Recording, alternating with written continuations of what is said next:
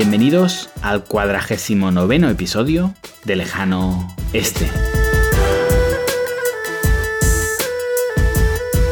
Desde el corazón de la Ruta de la Seda, os habla Adrián Díaz, consultor de desarrollo de negocio en Asia.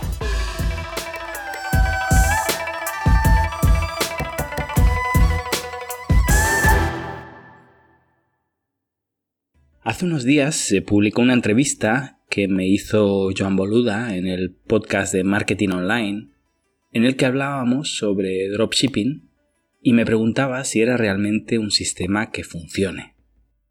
Que algunas personas tenían dudas, algunas se habían sentido estafadas, y hablábamos sobre todos esos cursos que prometen miles de euros rápidamente y si tienen algún sentido. Y ojo, son cursos que cuestan 3, 4, 5 mil euros. Y me decía Joan en la entrevista, estos cursos te dicen que, bueno, pues que lo diseñas en un segundo, que va todo solo y que nada estás forrado. Vamos a darle una vuelta al tema, vamos a ver exactamente qué es esto de dropshipping y vamos a despejar algunos mitos sobre ello.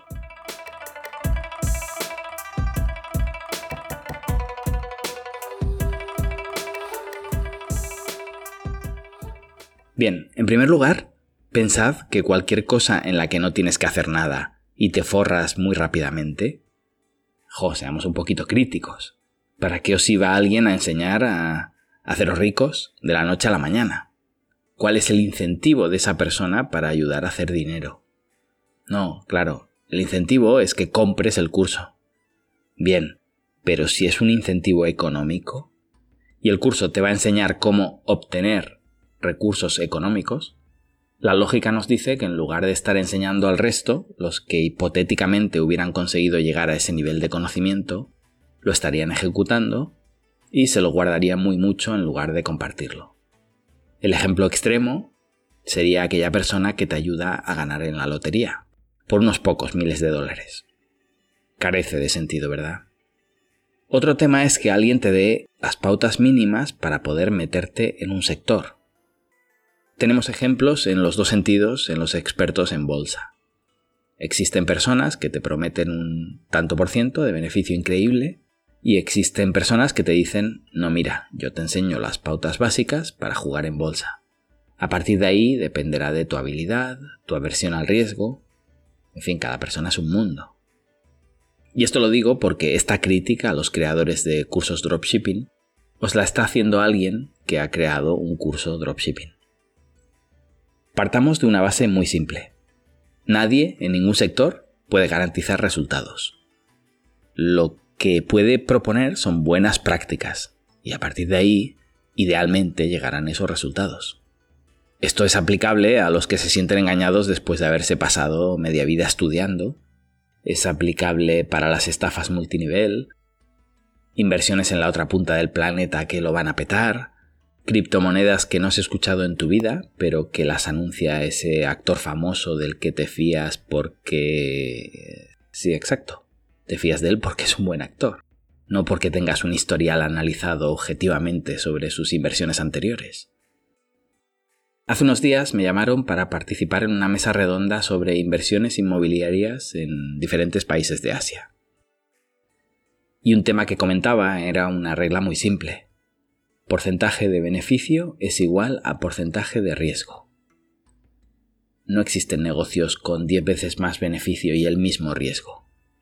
Cuando te ofrezcan eso, huye y no mires atrás, porque alguien está jugando contigo o con el que te lo está contando. Y bien, teniendo claro esto, cuando os dicen os voy a ayudar a emprender porque esto es pan comido y si te lees el libro Padre Rico, Padre Pobre de Kiyosaki y la semana laboral de cuatro horas de Timothy Ferris, ya verás, podrás dormir mientras tu dinero trabaja por ti. Eh, que los libros son interesantes, no digo que no. Pero, ¿verdad que leyendo a Michael Jordan no os convertiréis en el mejor jugador de todos los tiempos? Pues lo más habitual es que leyendo a estos genios no os convirtáis en genios. Yo, honestamente, quien piense que va a salir de la jornada laboral de 9 a 5 y de la noche a la mañana va a trabajar 4 horas a la semana y va a ganar locuras de dinero, ¿qué queréis que os diga? Lo siento por él, es caldo de cultivo de, todos estos vendedores de crecepelo que lo andan buscando. Decía Joan Mark que todos los días nace un idiota y que la clave es encontrarlo. Bien, pues nosotros debemos hacer todo lo posible para no ser ese idiota y que nadie se haga fácilmente con los recursos que tanto nos ha costado ganar. Y aquí os digo una cosa, si de verdad pensáis en dejar vuestro trabajo para empezar un proyecto personal, soy el primero que os va a empujar a ello y desearos lo mejor. Ahora, si lo que pensáis es que vais a trabajar poco, o menos de lo que trabajáis por cuenta ajena, olvidaos. Id mañana al trabajo, rendidle obediencia a vuestro jefe y juradle amor eterno. Esa frase de elige un trabajo que te gusta y no volverás a trabajar el resto de tu vida está muy bien para el mundo feliz de las redes sociales, pero es la cosa más falsa que existe. En la emprendeduría, elige un trabajo que te gusta y, y le dedicarás 18 horas al día, apenas verás a tu pareja, dejarás tus hobbies, te olvidarás de tus amigos, soñarás con Hacienda por las noches, la palabra fin de semana se irá diluyendo hasta borrarse de tu memoria, en muchas ocasiones hipotecarás tu vida. En fin, paro, paro porque no era un episodio para desalentaros. Soy un ejemplo de emprendedor en serie. He abierto muchísimas empresas a lo largo de mi vida y me encanta, pero también os digo que lo he pasado muy mal, que he renunciado feliz, pero he renunciado a muchas cosas que, que el resto de mis amigos tienen, Harás lo que te guste el resto de tu vida, sí, y eso tiene una serie de ventajas. Dejarás de alquilarle ocho horas a alguien a quien no soportas, sí, pero tampoco lo idealicemos, porque hacer lo que te gusta no siempre es sinónimo de que te vaya bien. Como en estos conceptos orientales tipo Ikigai y compañía, además de hacer lo que te gusta, tienes que ser bueno en ello y sobre todo, y esto es lo más importante, tienes que encontrar a alguien que te pague por ello. Y esto es muy muy complicado. Ojo, tanto emprendiendo como trabajando. Es muy difícil cuadrar estas tres variables. Pero hay una diferencia capital entre trabajar por cuenta ajena y cocinártelo tú mismo.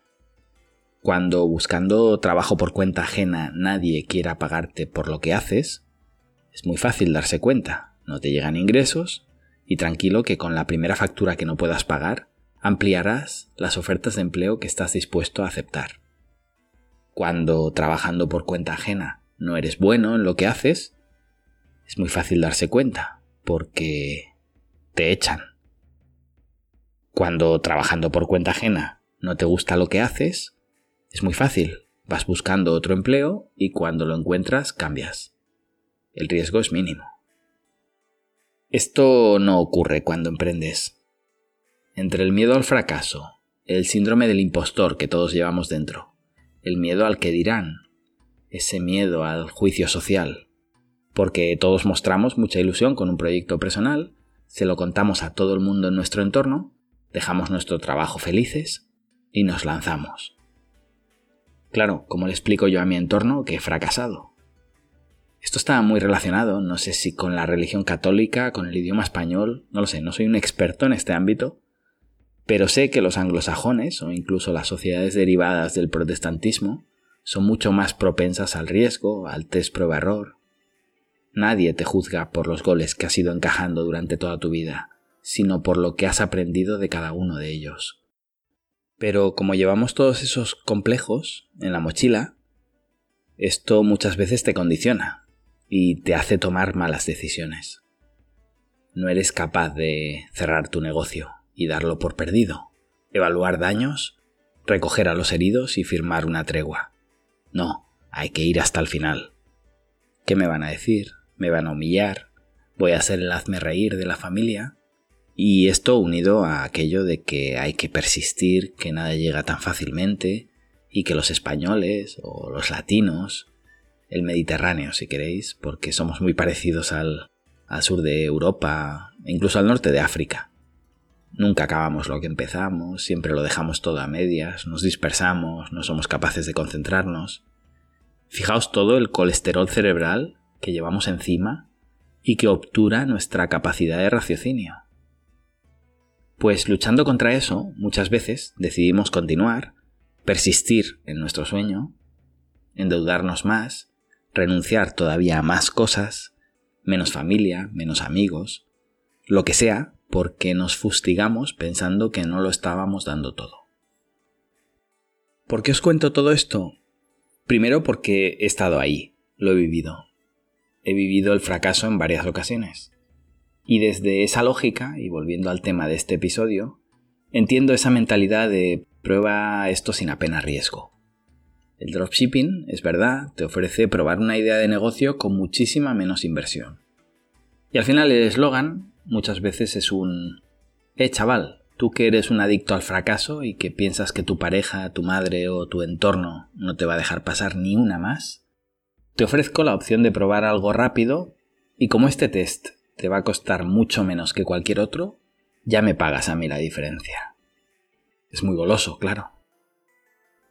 Lo que intenté explicar durante la entrevista, y aquí que tengo más tiempo quizá pueda ser más preciso, es que el dropshipping no deja de ser una derivada una mejora, si queréis, del e-commerce tradicional.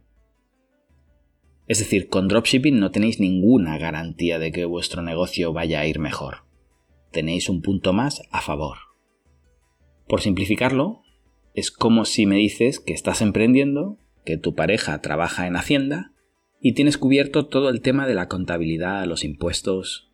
Jo, pues enhorabuena, porque es un dolor de cabeza para cualquier autónomo o pyme y si eso lo tienes cubierto, pues una cosa menos de la que preocuparte. Pero con eso te garantizas que tu negocio vaya a ir bien. Pero si no hemos hablado todavía de tu negocio, y yo qué sé. Recordemos, para los que os esté sonando a chino este episodio, y nunca mejor dicho, que básicamente el dropshipping es que el fabricante manda los productos directamente a tu cliente. Es decir, no necesitas importarlos tú, no necesitas almacén, no necesitas empleados, logística, no pagarás aranceles por esos productos. En algunos casos, depende de dónde vivas, no necesitarás siquiera crear una empresa. Es decir, tienes menos costes. ¿Tener menos costes significa éxito seguro? Obviamente no. Como os decía en el ejemplo del contable, tener un aspecto de vuestra empresa cubierto es buenísimo. Pero el éxito de un proyecto consta de muchas variables y esta es solo una. Os pongo un ejemplo. Habéis descubierto que hay una carencia en el colegio de vuestros niños, que todos van con una mochila inadecuada y vosotros tenéis un diseño en la cabeza que ayudaría a estas personas y evitaría problemas de espalda o lo que sea. Que además podéis lanzar una campaña de crowdfunding y todavía mejor, conocéis a la empresa que suministra los chandals de los colegios y podríais proponerle una colaboración. Perfecto. Adrián, ¿esto con dropshipping me funcionaría? No lo sé. No sé lo bueno que eres diseñando, no sé si el nicho que te ha parecido ver realmente existe, no sé si serás capaz de ofrecer algo que ese supuesto cliente valore, no sé si realizarás una campaña de crowdfunding adecuada, no sé de qué capital inicial dispones, no sé si tienes socios dispuestos a invertir, no sé de cuánto tiempo dispones si, estás dispuesto a dejar tu trabajo por este proyecto o a compaginar los dos renunciando a un montón de cosas. No sé si es la idea de tu vida. No hay nada más peligroso que una idea si solo tienes una. O por el contrario, no sé si eres un tipo que tiene 150 ideas de negocio al día y mañana te dispersarás en otra cosa. No sé lo bueno que eres organizando equipos, porque vas a necesitar mucho marketing. Y no me estoy ordenando las preguntas, es un poquito un brainstorming inicial, para decirte, aléjate del que te prometa ingresos sin un mínimo análisis. Y todavía peor, te diría, aléjate del que te prometa ingresos con un mínimo análisis. Lo único garantizado en esta vida es que nacerás, morirás y pagarás impuestos. Lo demás, todo, está por ver.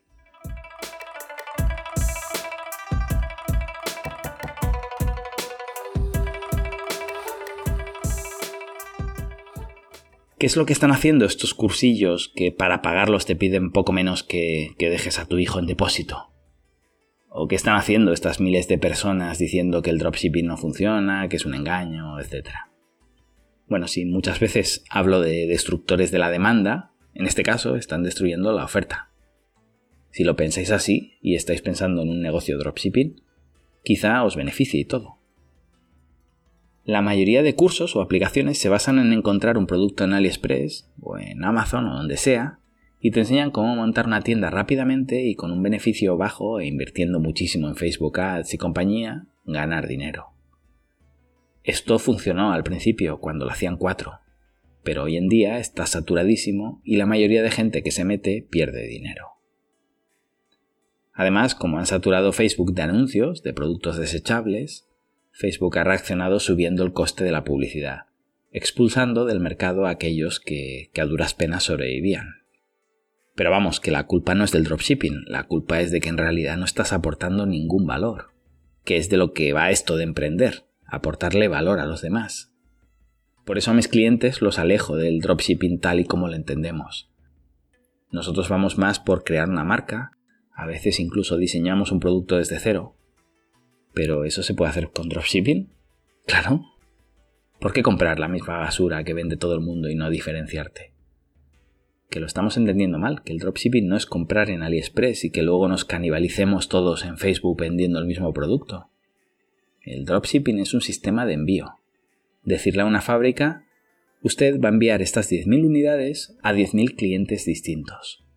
Si conseguimos cambiar ese chip, seguro que se nos ocurren un montón de ideas de negocio.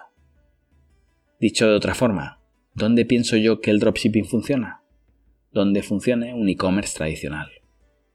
Cualquier negocio que realmente creas que puede funcionarte con un e-commerce tradicional, hazlo con dropshipping. No te garantiza absolutamente nada, pero tienes un ahorro extra de costes. Decía un humorista cuando se realizó la clonación de la oveja Dolly Invertimos millones para conseguir llegar a la clonación y clonamos una oveja. Por Dios, clona bogavantes, que parecemos tontos. No, eh, dejando la broma a un lado, que el dropshipping no funcione es básicamente como si la tecnología de la clonación estuviera ya al alcance de cualquier persona y nos hubiéramos puesto todos a clonar ovejas como locos, llevando el precio de la carne a cero. Y vieras a expertos decir, la clonación es un fracaso, nadie hace dinero, no sirve, o se engañan con la tecnología esa de la clonación. Y alguien, quizá a riesgo de ser apedreado, dijera, ¿y si usamos la clonación para clonar otra cosa? ¿No será que la clonación sigue las mismas leyes de mercado que cualquier otra tecnología y si nos metemos todos a hacer lo mismo, el mercado se satura y nadie hace dinero?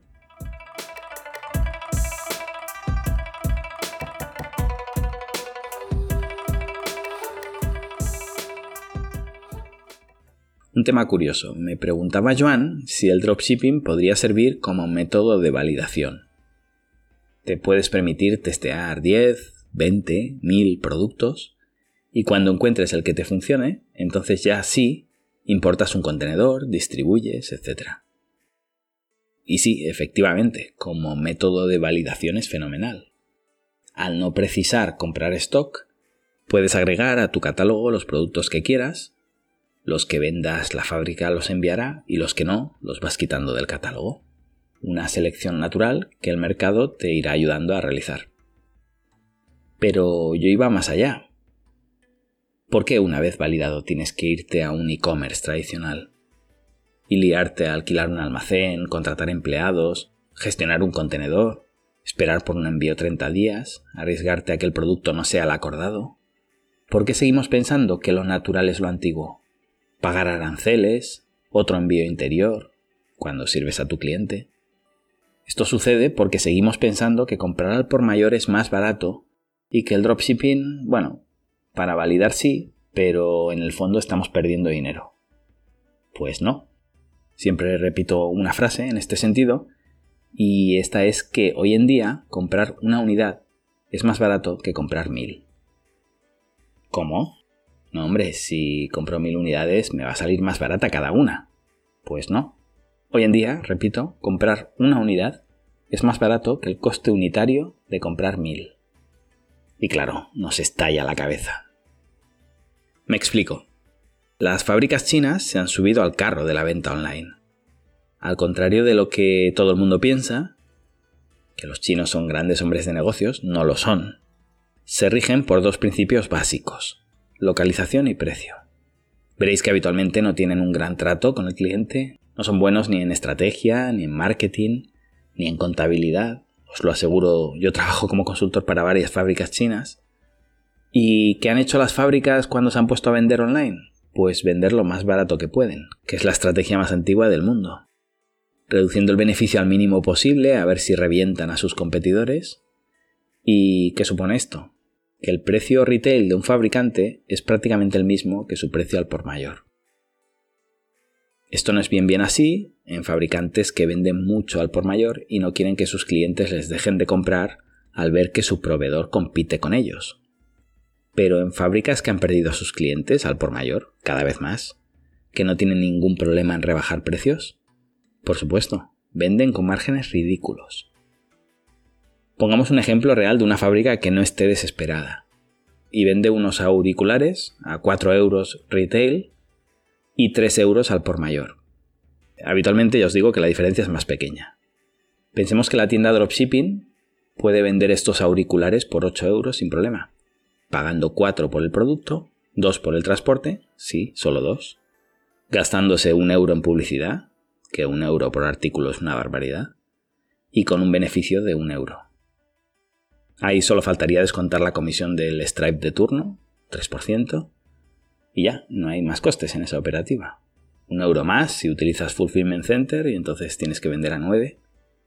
El caso es que en 7 días lo tiene el cliente en su casa. En cambio, el importador, que compra a 3 euros al por mayor, primero tiene que pagar el transporte hasta el puerto, la documentación de exportación, el contenedor, esperar un mes, contratar un agente aduanero y pagarlo, pagar por la importación, IVA, aranceles, el transporte interno hasta sus almacenes, pagar por unos almacenes, personal que gestione la llegada y la salida del producto cuando se venda, el transporte hasta el cliente, y agregar su beneficio, que obviamente con todo ese riesgo no será de un euro. Ya no entro en que pagará impuesto de sociedades, que debe tener empleados, oficina, pagar luz, pagar internet, en fin, los que tengáis una empresa sabréis que esta lista no termina si el importador es el mismo que la tienda, que casi nunca lo es, y volveríamos a empezar a contar costes otra vez. Imaginemos que, el mismo que importa es el que vende. Esto no va a salir por menos de 10-12 euros, es decir, un 50% más caro de lo que lo vende el chaval que tiene una tienda dropshipping. Y el comprador lo va a recibir como pronto seis semanas después de que saliera de la fábrica. ¿Por qué creéis que se están muriendo todos los importadores? Ahora bien, ¿esto significa que si abro una tienda dropshipping voy a reventar al almacén ese que lleva 20 años en esto? Obviamente no. Repito, el dropshipping te da una ventaja más, pero el éxito de tu negocio depende de muchas variables. Ese importador tiene una clientela que ha ido acumulando desde hace muchos años, cuenta con un prestigio, tiene una solidez financiera que tú no tienes, tiene experiencia empresarial, conoce el producto, un equipo de marketing gigante, el dropshipping te va a permitir competir, ahorrándote un montón de costes con respecto a él. A partir de ahí depende de ti. ¿Dónde he visto la gran ventaja competitiva? No comparando a un chaval que empieza con un gigante que lleva 20 años, sino comparando a dos gigantes que llevan 20 años. Uno que está reinventándose permanentemente, que no deja de innovar, y el otro que lleva toda la vida haciendo lo mismo y no quiere o no se puede permitir evolucionar. ¿Y por qué? Porque si ya tienes clientes, si tu negocio ya está validado, si ya traes 5.000 unidades cada mes, entonces puedes hacer dropshipping y vender lo mismo, probablemente más barato, ganando más y librándote de un montón de dolores de cabeza e infraestructura que te resta maniobrabilidad. Lo que hemos comentado, almacén, logística, envíos, todo eso. Ahora pensad un paso más. Una empresa que vende online en, no sé, Alemania, que quiere expandirse a un segundo país, digamos Australia. ¿Va a seguir enviando contenedores desde China a Alemania para servir desde allí a sus clientes australianos? Si miras en un mapa verás que no tiene ningún sentido. ¿Sabéis lo que supone abrir un nuevo mercado? encontrar una empresa con la que asociarnos o abrir una delegación propia. En ambos casos hablamos de negociaciones, tiempo, contratos, abogados, posibilidad de equivocarnos, de tener que rehacer la estructura. Eso para un país. ¿Qué te permite el dropshipping? Básicamente tu central de compras con China como punto de distribución. Y si mañana quieres vender, ya no en Australia, en 80 países, tu estrategia estará presente en 80 países con un simple clic en tu audiencia de Facebook Ads. Tengo clientes que ponen el mismo anuncio en 20 países y dejan que el mercado sea quien decida dónde venden. A nosotros nos funciona muy bien Holanda y en cambio Bélgica nada. Bueno, pues paramos los anuncios de Bélgica y nos centramos en Holanda. ¿Qué más da que seamos una empresa alemana o chilena? El producto sale desde China. ¿Qué más da si es más fácil abrir empresa en Bélgica o en Holanda? Si puedo ya no validar el mercado con un clic, meterme de lleno en ese mercado sin necesidad de tener presencia física propia. Es decir, las empresas ya no usan dropshipping para validar y después pasarse al e-commerce tradicional. Las empresas usan dropshipping porque ahorran una cantidad de costes brutal y les permite validar productos, mercados, expandirse rápidamente, les permite equivocarse. Como resumen, os diría que el dropshipping no es para todo el mundo, exactamente igual que, el e-commerce no es para todo el mundo. Mi consejo es que no pagues por promesas. Para escuchar a alguien regalándote los oídos ya tenemos abuela. Aléjate de vendehumos y si tenías pensado un negocio dropshipping, piensa, y para mí este es el filtro perfecto, si tu negocio te podría funcionar como un e-commerce tradicional. Si es así, adelante. Tendrás el e-commerce que ibas a montar y habrás reducido costes de estructura. Si no, si dices, no hombre, yo me metía en esto porque no hay costes. Bueno, yo ahí me lo pensaría dos veces. Y hasta aquí. Espero haberos aclarado conceptos darle las gracias a Joan y a todo el equipo de boluda.com por cómo me han tratado. Y nada, seguiré tratando este tema porque me gusta el reto, me, gusta, me gustan las discusiones que, produce. Y si discrepáis, si tenéis algo que objetar, si queréis aclarar algo, por favor, eh, me llegan bastantes mensajes privados, sobre todo después de haber participado con Joan, que tiene una audiencia increíble. Sí que os pediría, si es posible, que si queréis aclarar algo, por favor, lo hagáis en público a través de las redes sociales. Así puedo responder también en público y todos aprendemos. Y nada más. Os dejo con un proverbio chino. Un pájaro canta no porque tiene una respuesta, canta porque tiene una canción. Gracias y hasta pronto.